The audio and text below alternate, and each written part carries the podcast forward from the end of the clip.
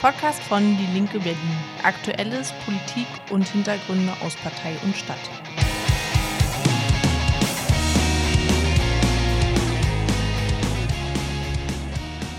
Anfang Januar zitete die Neue Züricher Zeitung der Berlin-Alexanderplatz ist am Silvesterabend das Zentrum für Krawall und Randale. Über 1000 Jugendliche, großteils junge Männer, viele von ihnen wohl mit Migrationshintergrund, feiern dort seit frühen Abend unter dem Berliner Fernsehturm.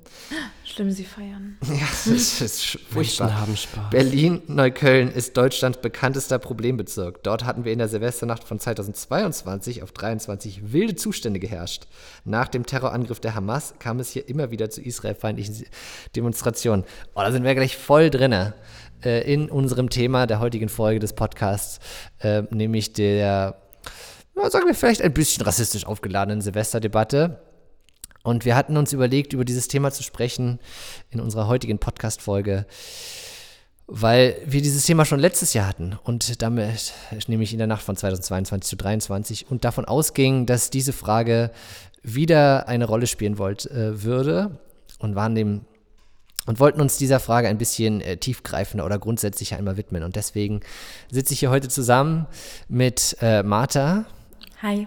Und Tarek. Hallo. Und ich bin Johannes und wir sind hier beim Podcast der Linken Berlin in unserer neuen Zusammensetzung, wie ihr in der letzten Folge mitbekommen habt. Und zwar äh, möchten wir heute, wie gesagt, äh, ein, ein stadtpolitisches Thema diskutieren. Aber wir möchten es nicht so diskutieren, was ist letzte Woche passiert, sondern uns einfach grundsätzlicher dieser Frage widmen.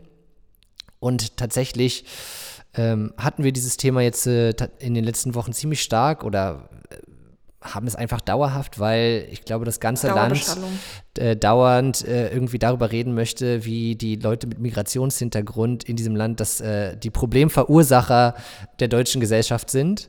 Ähm, egal, ob es um Silvester oder ähm, politische Demonstrationen geht oder überhaupt um alle Dinge, die stattfinden ich hatte es schon in der letzten Folge erwähnt, ähm, meine Frau arbeitet in einem Altersheim und hatte dort Debatte geführt mit den älteren äh, Herrschaften, die sie dort und äh, herrschen, Herrschaften und den Damen auch, die über die Silvesternacht gesprochen haben und dann gesagt haben, oh ja, jetzt äh, böllern die hier alle, diese ganzen Ausländer, ich glaube Migranten und Migra Menschen mit Migrationshintergrund ist nicht die Wortwahl, die sie benutzt haben, ähm, und hier böllern alle und äh, dann haben sie auch noch so viele Kinder, die anscheinend schon aus der Gebärmutter, äh, aus, dem, aus dem Körper der Frau rauskommen und sofort die Böller werfen, so ungefähr. Ähm, aus dem Uterus. Ja, zwölf Kinder, die immer gleich den Böller dabei haben. Ausgeböllert. Ähm, Äh, und dann gleichzeitig auf die Nachfrage hin, aber wurde denn früher nicht auch geböllert? Und so, ja, natürlich, war schon immer so. Und dann so, okay, alles klar, na, dann ähm, fällt dir dieser Widerspruch vielleicht nicht auf. Und ihr habt es gerade äh, gehört in dem, in dem Zitat der Neuen Züricher Zeitung, dass äh, natürlich äh, an, dem, an der Böllerei vor allem die Menschen mit Migrationshintergrund die Schuld haben. Es ist aber nicht nur die, die Zeitungen, es war auch die Politik. Äh, Nancy Faeser, unsere äh, Innenministerin, hat darüber geredet, ne, jetzt vor allen Dingen in der erhöhten, der schwierigen Sicherheit Sicherheitslage durch die Hamas-Demonstration.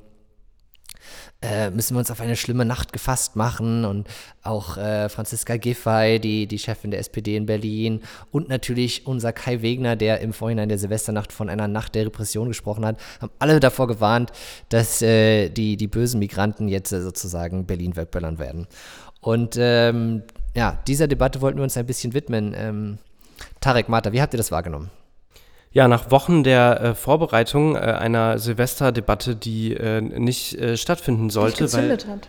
am Ende sie nicht gezündet hat, äh, zeigt sich, dass es eben doch nur Stimmungsmache war äh, und wir einen Bürgermeister haben außer Rand und Band, dessen einziges Thema ist die Spaltung dieser Stadt äh, und äh, dem daran offensichtlich gelegen ist, Jahr um Jahr äh, sich darüber bekannt zu machen, relevant zu machen und interessant zu machen, äh, dass er Menschen gegeneinander ausspielt und eine Debatte führt, die keine ist, sondern die eigentlich einfach nur eine Scharfmacherei ist. Ich fand das so wahnsinnig faszinierend, weil letztes Jahr hat die CDU ja ihren Wahlkampf gewonnen mit dieser Silvesterdebatte, indem sie dann irgendwie nach den Vornamen gefragt haben der Täter in der Silvesternacht letzten Jahres und ähm, haben quasi mit diesem Schwung dann diese Abgeordnetenhauswahlwiederholung so doll gewonnen. Und dann haben sie einfach damit weitergemacht im Sommer mit den Schwimmbädern. und haben irgendwie dann darüber gesprochen, dass die äh, Kinder, die sich da in den Schwimmbädern raufen, dass das alles äh, irgendwie Ausländer sind und so. Und haben diesen Schwung wirklich das ganze Jahr über mitgenommen, um jetzt wieder, und ich glaube, die standen wirklich da die ganzen Dezember schon, haben sich die Hände gerieben und gefreut, dass sie irgendwie rassistische Silvesterdebatte machen können und damit dann die Wahlwiederholung zum Bundestag, die jetzt kommt, irgendwie auch nochmal abräumen können über diese ekelhafte Schiene. Und das Interessante ist, ähm, es ist ja ausgeblieben. Also es ist ja überhaupt, äh, also diese Bilder, die sie unbedingt provozi provozieren wollten mit diesem massiven Polizeiaufgebot und so weiter, die sind ja überhaupt gar nicht eingetreten. Das Einzige, was dann irgendwie war, dass Julian Reichelt irgendwie irgendwie lauter ähm, Menschen mit Migrationsgeschichte am Fernsehturm ausgemacht hatte. Das war noch das Einzige, was man irgendwie entdecken konnte. Aber es war wirklich wahnsinnig äh, auffällig, wie die CDU das alles ähm, eingefädelt hatte, fand ich. Ich fand es auch interessant, also ich meine, ich glaube, es gab schon so ein paar äh, Jugendliche, die irgendwie sich dann mit diesen ähm, Feuerwerksbatterien gegenseitig beschossen haben. Also da gibt es ja auch irgendwelche YouTube-Accounts, die dann äh, die Jugendlichen, wie sie eskalieren, irgendwie nicht nur an Silvester, sondern das ganze Jahr über irgendwie äh, äh filmen. Und was ja auch irgendwie, ich glaube, der, der eine RBB-Reporter meinte, das, das war auch viel für Instagram sozusagen. Also es ging da auch darum, sich so zu präsentieren und zu zeigen, dass man irgendwie da dabei ist in der Nacht, wo so ein bisschen Chaos und, und Freiheit herrscht. Ähm, also das, das gab es schon, aber es ist irgendwie, äh, es ist natürlich ein bisschen einfach darüber zu reden, ah, okay, das sind jetzt die Menschen mit Migrationshintergrund. Äh, ne? Also ich meine, äh, wir, wir können ja mal darüber sprechen, sozusagen, wie viele Menschen tatsächlich in dieser Stadt einen Migrationshintergrund haben. Also ich glaube, es sind mindestens ein Drittel.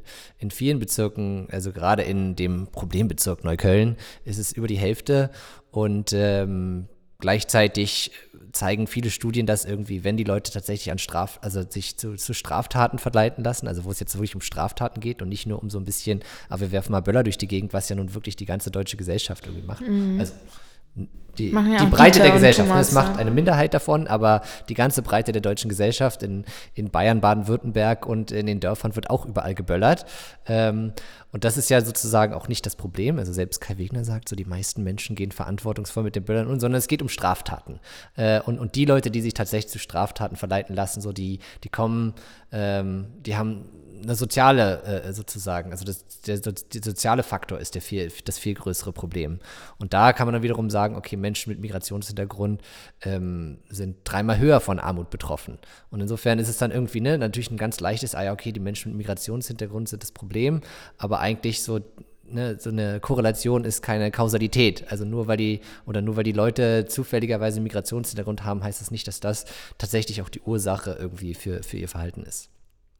Ja, ich denke mir auch immer, also ich wohne im Wedding und ähm, Berlin-Mitte hat einen Migrationsanteil oder Menschen mit Migrationsgeschichte mit Mitte machen 54 Prozent der Bevölkerung aus. Also das, das erstmal überhaupt und dann im Wedding ist es nochmal höher, also höher als jetzt irgendwie in, in diesem Teil von Mitte, wo, wo wir uns gerade befinden. Und ähm, bei mir in der Straße ähm, ich, ich denke mir immer, da wohnen, also da wohnen so viele Familien auch und äh, vermutlich in ziemlich kleinen Wohnungen, denke ich mir. Mhm. Ist halt, Wedding ist so ein historisches Arbeiterviertel auch, da haben immer schon die armen Leute gelebt und es ist auch heute noch, also es, die Gentrifizierung schreitet voran und so weiter, aber es ist auch immer noch ein, ein Arbeiterviertel in dem Sinne.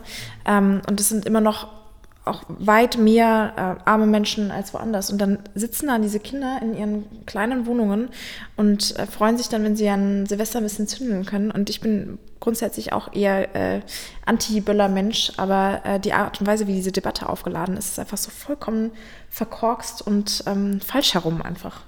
Ja, und wir haben ja auch im letzten Jahr eigentlich gesehen, dass es halt äh, vor allen Dingen, äh, also dass die, der Umgang oder der gewaltvolle Umgang mit Böllern vor allen Dingen ein Männerthema ist äh, und ähm, auch überwiegend ein weißes Männerthema ist und eben äh, statistisch sich überhaupt nicht abbildet, was da gerade so diskutiert wird oder diskutiert wurde, sondern im Gegenteil sich eigentlich zeigt, äh, dass, äh, was wir ja auch immer wieder kritisieren, äh, es gibt ein patriarchales Problem und Patriarchat macht Gewalt. Äh, und äh, darüber müssen wir sprechen und nicht darüber, ähm, welche migrantischen Kids irgendeinen Böller gezündet haben und so tun, als sei das schon irgendwie ein Aufruf zu irgendeiner gewaltvollen Demonstration. Ähm, wir erleben ja gerade überhaupt auch eine Kriminalisierung von migrantischen Communities in dieser Stadt, die ein ganz neues Level erreicht. Also ähm, du hast jetzt immer mal wieder auch über die Sonderlee gesprochen. Ne? Also eine Straße, die wie keine andere in Deutschland stilisiert wird äh, zu einem Ort äh, der äh, Gefahren, zu einem Ort, der äh, wirklich, also wo, wo ähm, wo äh, es überhaupt gar keine Möglichkeit gibt, als weiße deutsche Person sich irgendwie frei zu bewegen oder was auch immer für Fantasien die Menschen da äh, sonst so haben.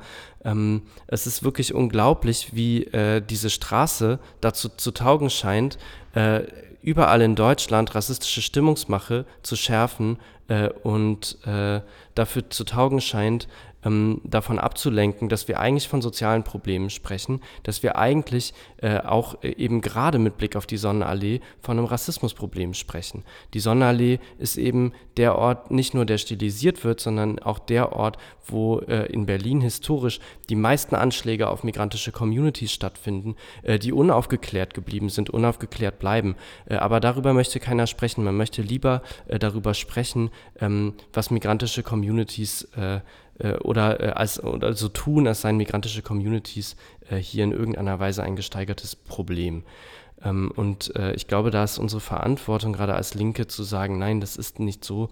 Ähm, Im Gegenteil, äh, wir sind eine Stadt, die davon lebt, dass hier äh, migrantische Community zu Hause ist. ein Drittel dieser Stadt mindestens ist migrantisch und auf Color. Das macht uns aus, das macht uns stark, äh, das macht äh, den Wert dieser Stadt ganz im Wesentlichen aus.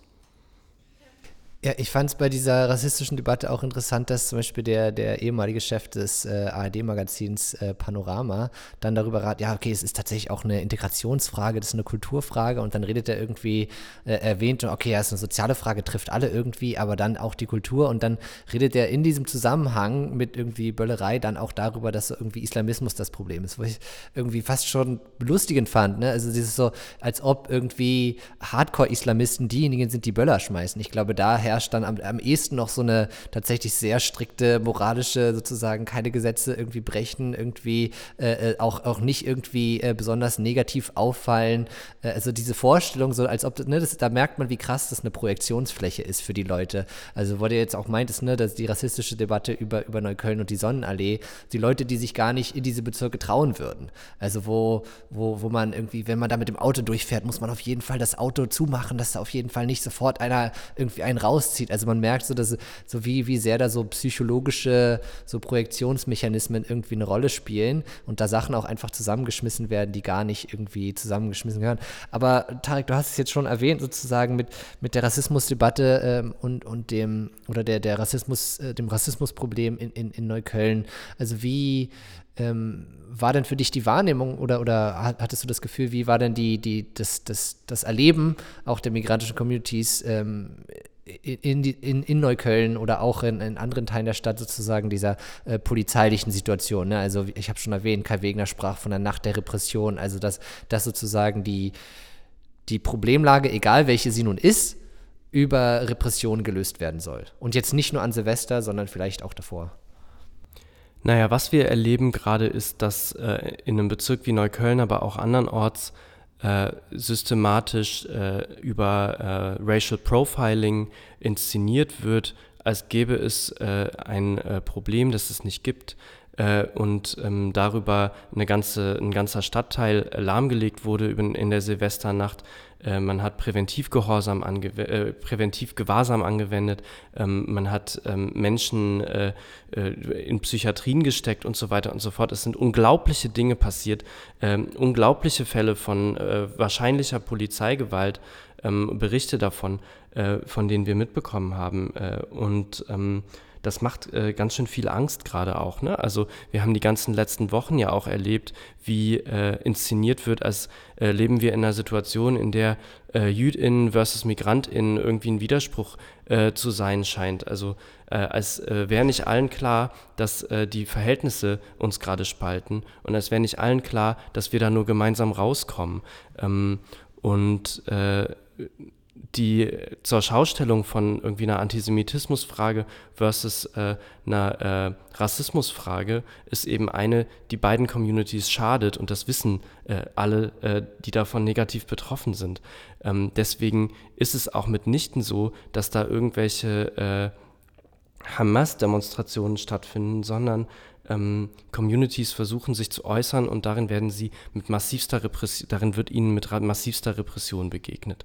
Ähm, und das trifft ganz, ganz viele in ganz unterschiedlicher Weise, äh, weil man plötzlich im S-Bahn-Ring nicht mehr sicher ist vor Polizeirepression, wenn man einfach nur migrantisch aussieht, ähm, weil man äh, nicht mehr sich äh, in Berlin frei bewegen kann. Es ist also andersrum. Es ist nicht so, dass sich äh, irgendwelche äh, weißen Deutschen, äh, reichen Leute auf der Sonnenallee nicht mehr sicher bewegen können, sondern im Gegenteil, migrantische und jüdische Communities können sich wegen rechten deutschen, weißen Leuten nicht mehr sicher durch Berlin bewegen. Und das ist das Problem und das spüren wir alle, die wir davon betroffen sind, aber natürlich auch alle anderen gerade deutlich. Also ich fand es sehr auffällig, wie jetzt in den letzten Wochen mit der Polizeipolitik gemacht wurde und auch was du gerade gesagt hattest, die Präventivhaft äh, von Leuten, die sich jetzt irgendwie äh, minimal mit irgendwelchen Ordnungswidrigkeiten daneben benommen haben, in den Tagen vor Silvester einfach dann mehrere Tage einzusperren, damit sie an Silvester nichts machen. Und auch, äh, was ich krass fand, es gab Gefährderansprachen von den vorhin schon erwähnten Kids, die im Sommer in den ähm, Schwimmbädern äh, gerauft haben. Die wurden per Gefährderansprache vorgewarnt, dass sie doch bitte keinen Scheiß machen sollen an Silvester. Was ich total wahnsinnig finde, wie damit schon so bewusst äh, solche Nadelstiche gesetzt werden. Ähm, und dazu dann noch, also dazu noch dieses, dieses massive Polizeiaufkommen, das die ganze Zeit über in den letzten Monaten in Neukölln einfach auf den Straßen war wo man nicht mehr hat irgendwie laufen können, ohne irgendwie umgeben zu sein an manchen Tagen von, ähm, von Blau. Und äh, quasi mit diesem, mit diesem Blick auf diese Silvesternacht und dann auch, äh, wir hatten gerade schon kurz darüber gesprochen, über die, ähm, die Aussagen der Polizei, dass sie irgendwie auf Streife waren in Neukölln und dann aber nur zwei der neun genannten Orte überhaupt in Neukölln waren. Also da wurde wirklich versucht, auch von der Polizei aus so ein Bild, so ein Stigma aufzubauen und, ähm, und weiter zu bedienen, ähm, was am Ende halt nur einer rassistischen Debatte nützt und die, also die CDU macht es auch so massiv und blickt dabei scheinbar überhaupt nicht, dass das was ist, was am Ende einfach den Faschisten von der AfD nützt. Ich finde es wirklich wahnsinnig äh, dumm auch, diese, diese Debatte, in die sie uns alle damit reinschicken. Und, ähm, und ich, also genau, ich finde es einfach wirklich grauenhaft für die Leute, die in Neukölln wohnen und, äh, und auch in den anderen Ecken, die gerade so von, von so krasser Polizeiaufgebot betroffen waren, äh, die, die da jetzt irgendwie drunter äh, leben mussten die letzten Tage. Naja, und was man gleichzeitig ja auch nicht zu wollen scheint, ist ein äh, flächendeckendes Verbot von Feuerwerkskörpern äh, im freien Handel, sondern man setzt halt darauf, äh, dass das äh, irgendwie weiter genutzt werden kann, um ähm, Communities gegeneinander auszuspielen. Äh, statt dass man äh, dafür sorgt, dass sich Kinder nicht mehr die Hand wegsprengen können oder mit irgendwelchen selbstgebastelten Rohrbomben das Leben beenden, ähm, setzt man eben äh, darauf, dass man äh, weiter schön Profite einfahren kann äh, durch den äh, massiven Verkauf von Feuerwerkskörpern für die Silvesternacht äh, und ähm, gleichzeitig verbrennt man Steuergelder dafür, dass man Menschen stigmatisiert äh, und ihnen sozusagen vorwirft, sie seien irgendein Problem in dieser Gesellschaft, die deren eigentliche Probleme Verarmung, ähm, Inflation und Rassismus heißen zu, zu diesen ähm, sozialen Problemen beziehungsweise den sozialen Lösungen, vielleicht kommen wir gleich noch, aber ich, ich wollte noch ein paar, auf ein paar Punkte eingehen, die ihr jetzt erwähnt hattet, nämlich einerseits, also ich glaube, ähm, ich glaube ehrlich gesagt nicht, dass irgendwie der Profit für die Feuerwerkskörper das entscheidende Argument für die deutsche Gesellschaft ist, sozusagen, wie die, wie die deutsche Debatte geführt wird. Also da merkt man,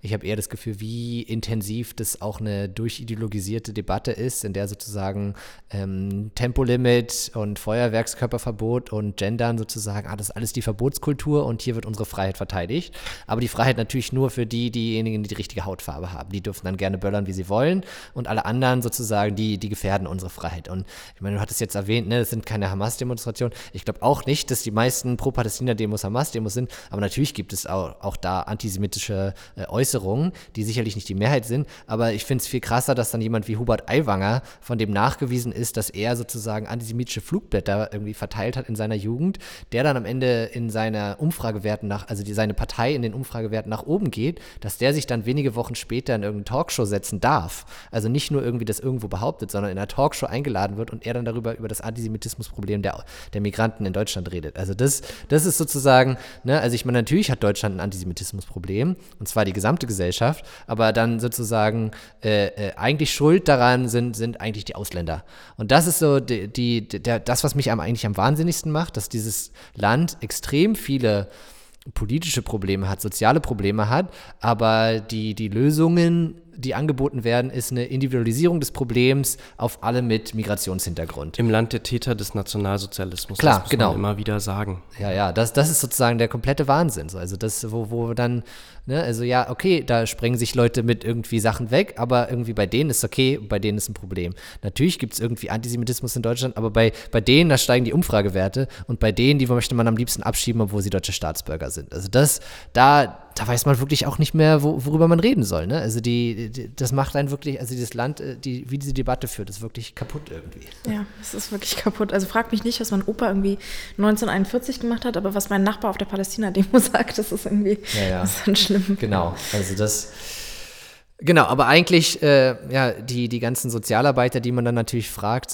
die sagen, okay, dieses ganze äh, Straftaten begehen in der Silvesternacht hat eigentlich viel mehr mit ihren sozialen Problemen zu tun. Das hat also soziale Probleme im Sinne von Armut. Das hat mit ihren Problemen innerhalb der Familienstrukturen zu tun, ob sie dort Gewalt erleben. Und Gewalt erleben natürlich auch, also vor allem innerfamiliäre Gewalt erleben umso mehr diejenigen, die irgendwie sowieso sozial ganz unten sind, wo die, die Väter sozusagen ihren Frust am Arbeitsplatz daran auslassen, indem sie sozusagen ihre Frau und ihre Kinder unterdrücken.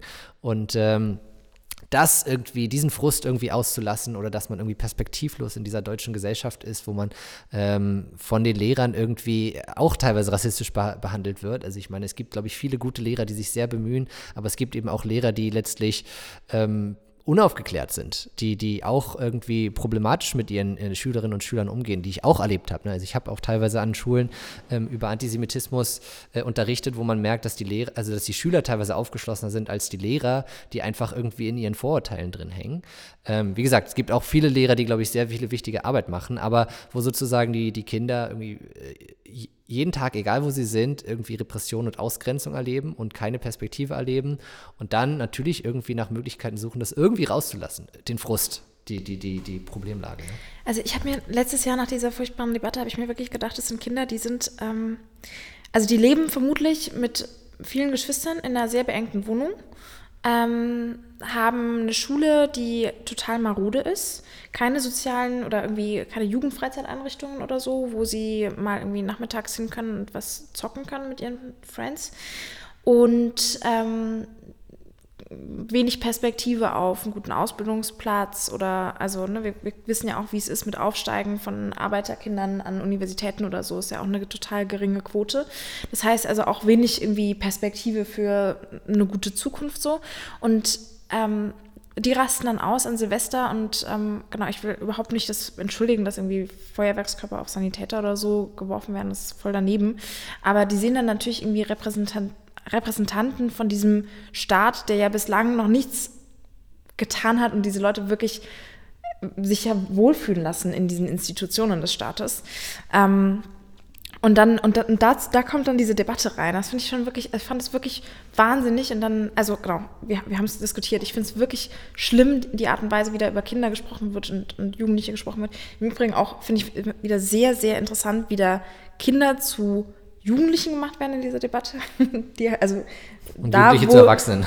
Ja, wo, und genau, wo halt irgendwie bei weißen Kindern gesagt worden wäre, das sind Kinder, aber bei äh, migrantischen Kindern gesagt wird, das sind Jugendliche, um quasi dieses Kindliche rauszunehmen und mehr Schuldzuweisungen machen zu können. Also wie junge viele Männer sind sie dann oftmals. Ja, genau, junge Männer ist natürlich genau. Zwölfjährige. Genau. Ja. Ich finde aber, wie gesagt, das sind auch einfach zwei unterschiedliche Diskussionen. Also die eine Diskussion ist äh, die äh, um ähm, äh, Rassist oder die Folgen von, äh, von Klassenverhältnissen und äh, Rassismus in Deutschland und die andere ist äh, rassistische Stimmungsmache und äh, sozusagen das Blackmailing von migrantischen Communities. Und ich glaube, man muss das unterschiedlich diskutieren. Also ja, äh, da, das, was ihr jetzt gerade an Gründen und an Punkten genannt habt, das sind Ausgangslagen von äh, migrantischen Mehrheiten in äh, Berlin und in diesem Land. Gleichzeitig sind die Mehrheiten der Leute, die ähm, äh, eskalieren in der Silvesternacht, weiß und deutsch. Und das muss man, glaube ich, immer wieder sagen, äh, dass äh, aber eben auch äh, bei den Menschen, äh, die äh, äh, mehrheitlich eben weiß und deutsch sind, trotzdem soziale Gründe dazu führen, dass sie eskalieren und dass wir die adressieren müssen, dass wir diese Gründe adressieren müssen und das äh, zusammen diskutieren müssen. Und auf der anderen Seite steht für mich die soziale Frage, die eine antirassistische Auseinandersetzung bedeuten muss. Also äh, wie leben Migrantinnen in Deutschland, äh, wie leben sie in Berlin, ähm, was heißt es eigentlich hier äh, von Rassismus betroffen zu sein, von Racial Profiling als spezifische Form von Rassismus, äh, von ähm, einer ganz spezifischen Inwertsetzung von migrantischer Arbeit. Ja, also ähm, immer noch oder gerade auch in einer Stadt wie Berlin zeigt sich, äh, migrantische Communities, auch äh, in Folgegenerationen, sind diejenigen, die hier die schlecht bezahlte oder nicht bezahlte äh, harte Arbeit leisten, ähm, dafür ausgegrenzt werden, auf kleinstem Wohnraum leben, als erstes verdrängt werden, keinen Raum sich zu äußern haben, keine Freizeitangebote und so weiter und so fort. Wir können das auf jede Lebenswelt durchdeklinieren. Die, die es trifft, das sind vor allen Dingen äh, People of Color in erster Linie, ähm, MigrantInnen, queere MigrantInnen, die in dieser Stadt leben ähm, und äh, denen Gewalt angetan wird auf ganz, ganz vielen Ebenen und eben auch äh, auf einer Ebene der Stigmatisierung durch solche Debatten. Äh, und deswegen, glaube ich, müssen wir über die sozialen Verhältnisse sprechen äh, und ähm, äh, uns Berlin angucken. Berlin eine Stadt, in der äh, ein Drittel der Stadt mindestens, das haben wir jetzt, diese Zahl ist jetzt schon mehrfach gefallen während dieses Gesprächs, aber man muss sich das wirklich vor Augen führen. Ein Drittel dieser Stadt ist migrantische Community. Ganz, ganz viele davon können bis heute in dieser Stadt nicht wählen, können nicht ihre Repräsentantin mitwählen. Sie werden zu einer Verschiebemasse gemacht, zu einer Verschiebemasse, die stigmatisiert, äh, die als Gewalttäter ähm, markiert werden. Dabei wird ihnen eigentlich gerade Gewalt angetan. Äh, und da müssen wir als Linke äh, sichtbar gegentreten ähm, und, das, äh, äh und das benennen äh, und ähm, dagegen laut werden. und das tun wir, indem wir die soziale Frage stellen, aber eben auch Rassismus, Kritik ähm, und den Kampf gegen Rassismus zu einem zentralen ähm, Element unserer Arbeit machen. Ja, ich glaube, da hast du sehr viele richtige äh, Punkte gesagt. Ne? Also Martha hatte es in der, der letzten Folge zur Wahlwiederholung angedeutet, dass, äh, ich weiß nicht, ob ich es jetzt schon angesprochen habe, dass ähm, in, in ihrem in, in deinem Bezirk äh, oder in deine, da wo du wohnst, äh, nur die Hälfte zur Wahl geht, weil die, die andere Hälfte nicht wählen darf, die dort wohnt, dieser Menschen. Ja, und von denen dann auch nur sozusagen die Hälfte zur Wahl geht, weil der Rest gar nicht glaubt, dass ihre Stimme irgendetwas wert ist.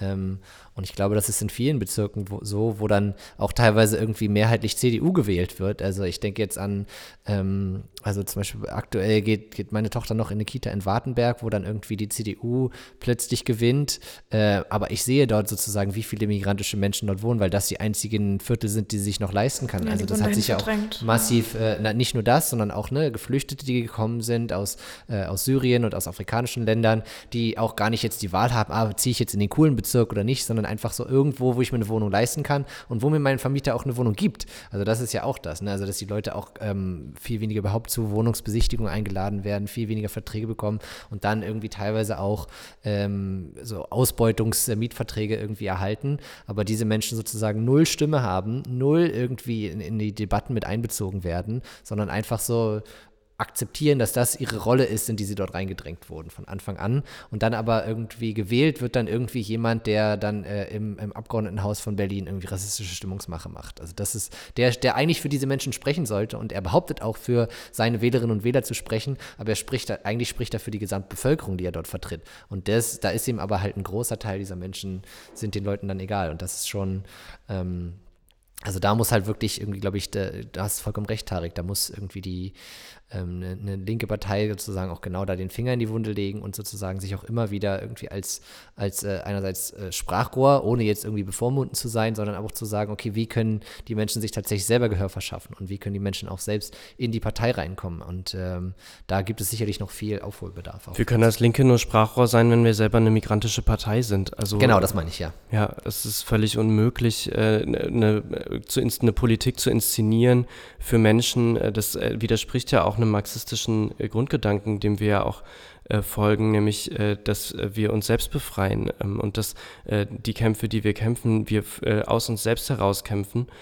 Und da ist auch für die Linke, auch in Berlin, noch eine ganze Menge Nachholbedarf. Ne? Also auch bei uns sind 35 Prozent äh, oder 38 Prozent äh, der Stadtbevölkerung eben immer noch nicht äh, sinnvoll vertreten und auch thematisch noch nicht vertreten. Das hat eine Ebene der Repräsentation, also ähm, wer sitzt eigentlich für uns im Parlament, wer sitzt bei uns in Landesvorständen, in Bezirksvorständen, in Bezirksparlamenten, wer organisiert sich eigentlich in, auf bezirklicher Ebene, wer ist eigentlich die Parteibasis, wer wird eigentlich gehört, wie werden unsere unsere Wahlprogramme entwickelt, an welchen Themen, ähm, was wird unter den Tisch fallen gelassen, was wird sozusagen, wenn wir immer wieder von Zuspitzung sprechen, woraufhin wird eigentlich zugespitzt, welche Perspektive ist denn das? Und das ist ganz oft eben keine ähm, äh, antirassistisch reflektierte, das ist keine, die beteiligt äh, und wo migrantische Communities beteiligt werden.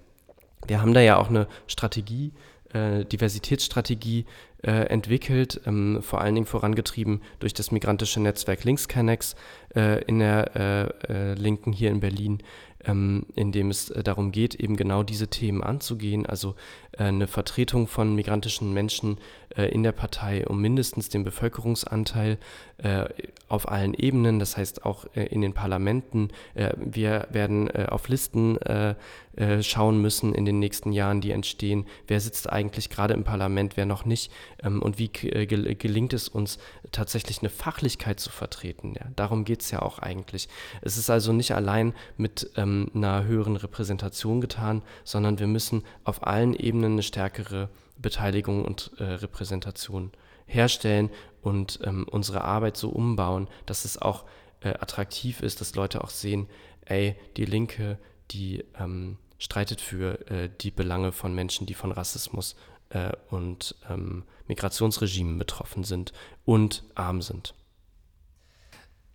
Ich glaube, dass, ähm, das, dabei würde ich es jetzt auf jeden Fall mal stehen lassen bei, bei dem Punkt. Ich glaube, das sind sehr, sehr viele wichtige Punkte, die du jetzt angesprochen hast. Du hast jetzt im letzten Satz gesagt, äh, auch noch, die arm sind. Insofern können wir uns vielleicht noch ähm, zum Abschluss gleichzeitig aber nochmal ähm, der Frage sozusagen, die darüber hinausgeht, äh, über die Rassismusfrage, nämlich die soziale Frage, die, die eben Menschen mit Migrationsgeschichte vorrangig, also überproportional betrifft, die aber sozusagen letztlich alle Menschen in Deutschland betreffen. Es gibt, äh, ne, also wo ich jetzt nicht so ein, äh, irgendwie auch Weiße sind betroffen, aber äh, im Sinne von ähm, auch welche sozialen, politischen Lösungen ähm, haben wir darüber hinausgehen. Ne? Ähm, die, wo, wo man ja auch ja sagen muss, ne, wo die SPD dann irgendwie nach der Wahl, nach, äh, nach der Silvesternacht irgendwie 2022, 2023 gesagt hat, ah, da muss jetzt irgendwie so ein Gipfel passieren und da muss jetzt irgendwie viel soziale Arbeit gemacht werden und gleichzeitig hat jetzt der CDU-Finanzsenator gesagt, ah, okay, eigentlich müsst ihr jetzt da und da und da sparen.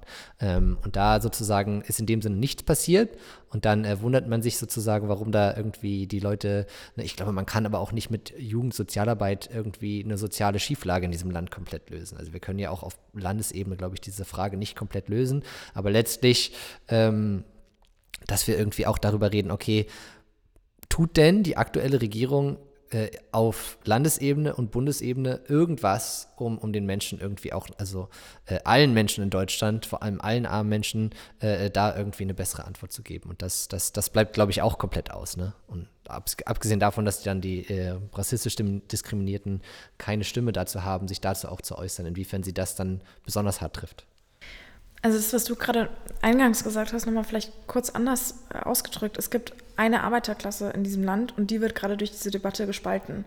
Und ähm, das, deswegen ist es wichtig, um über all diese sozialen Themen zu sprechen und dabei eben deutlich zu machen, da sind Menschen, die von, von Rassismus betroffen sind, gehören dann natürlich genauso dazu. Und es ist äh, mitnichten irgendwie eine Orchideendebatte oder so, wenn wir darüber sprechen, sondern es ist was, was äh, einen ganz großen Teil dieser Bevölkerung betrifft und ähm, unbedingt debattiert werden muss. Und da gehört, also da gehört irgendwie bezahlbarer Wohnraum dazu und irgendwie Bekämpfung der Inflation und ähm, auch sichere Renten und ähm, gute Schulen und Kitas und vor allem eben auch, also mit Blick jetzt auf diese Silvesterdebatte, eine gute Jugendarbeit. Und ähm, da kann ich vielleicht nochmal erzählen aus, äh, aus meinem Bezirk Mitte, wo ich ja auch in der BVV bin. Ähm, wir werden dort jetzt nochmal weiter sparen müssen, wo wir sowieso schon einen sehr, sehr, sehr dünnen Haushalt aufgestellt haben. Und wir haben bei uns in Mitte der Stadtrat für Gesundheit, Familie und Jugend ist von der Linken ähm, Christoph Keller heißt er und der macht wirklich eine großartige Arbeit für die Jugendlichen bei uns in, in, äh, in unseren Kiezen. Und es ist wirklich Wahnsinn, was da von der, gerade von der SPD und der CDU nochmal an Sparmaßnahmen bei uns reingedrückt wurde, was im Endeffekt dazu führt, dass Jugendfreizeiteinrichtungen geschlossen werden und so weiter. Also dass die ganzen Thematiken, die wir gerade schon aufgemacht haben, sich dadurch einfach nochmal verschärfen und das am Ende überhaupt gar keine Lösung irgendwelcher Probleme ist, was, die, was dieser Senator gerade hier in Berlin macht. Äh, in einem anderen klassischen äh, migrantisch geprägten Arbeiterkiez ist die Lösung der äh, aktuellen Regierung, ähm, ich spreche von Kreuzberg, einen Zaun um den Görli zu ziehen. Äh, also äh, wir haben, das, das sind keine rationalen Debatten, die da gerade geführt werden, sondern das ist einfach... Ähm, das ist einfach irgendein stranger Populismus, der überhaupt gar nichts löst.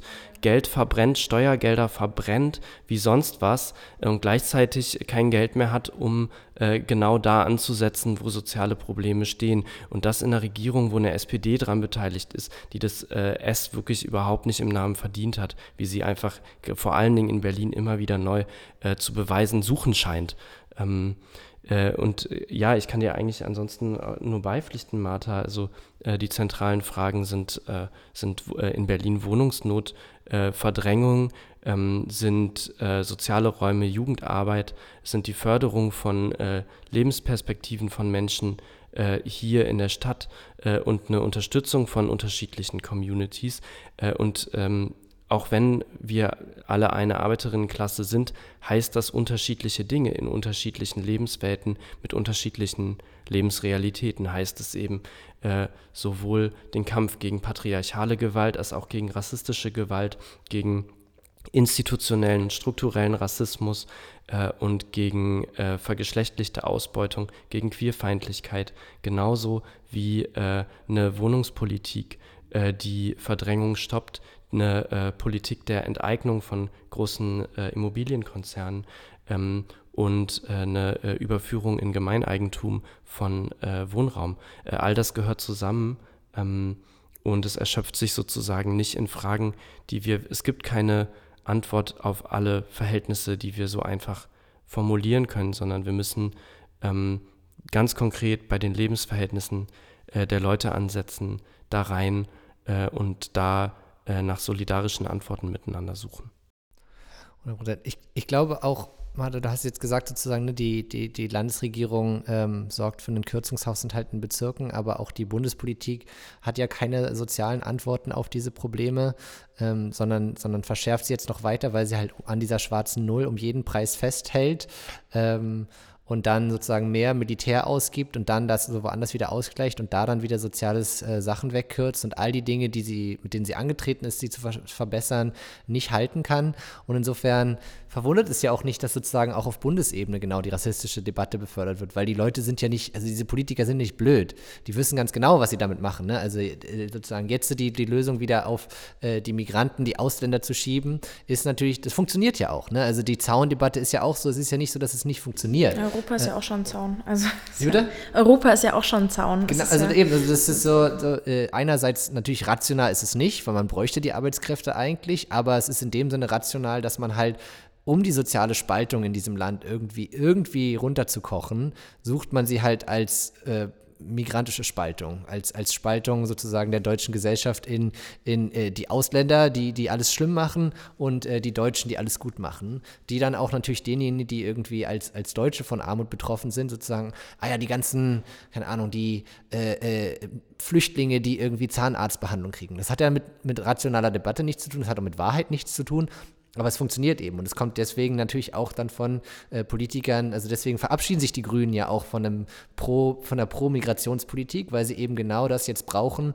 um irgendwie die soziale Frage, die sie nicht lösen können, irgendwie mit Rassismus kitten zu können. Und das ist, äh, Und insofern ist das, was, was du gesagt hast, Tarit, total wichtig, dass da irgendwie jetzt die Linke äh, dann natürlich andere Antworten formuliert und gleichzeitig auch den, den Menschen, die davon betroffen sind, irgendwie eine, eine, eine Perspektive und Hoffnung gibt, dass es auch was anderes geben kann, dass es auch anders, anders sein kann.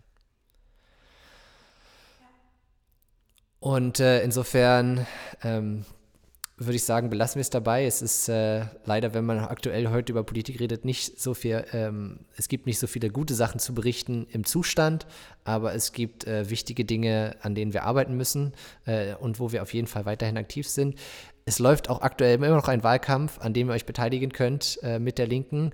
Und deswegen äh, schreibt uns eine E-Mail, wenn ihr mitmachen wollt, für eine andere Gesellschaft kämpfen wollt. Und dann hören wir uns in zwei Wochen wieder. Insofern äh, danke Martha, danke Tarek und bis zum nächsten Mal. Schön was mit euch. Das war der Podcast von Die Linke Berlin. Aktuelles, Politik und Hintergründe aus der Partei und Stadt.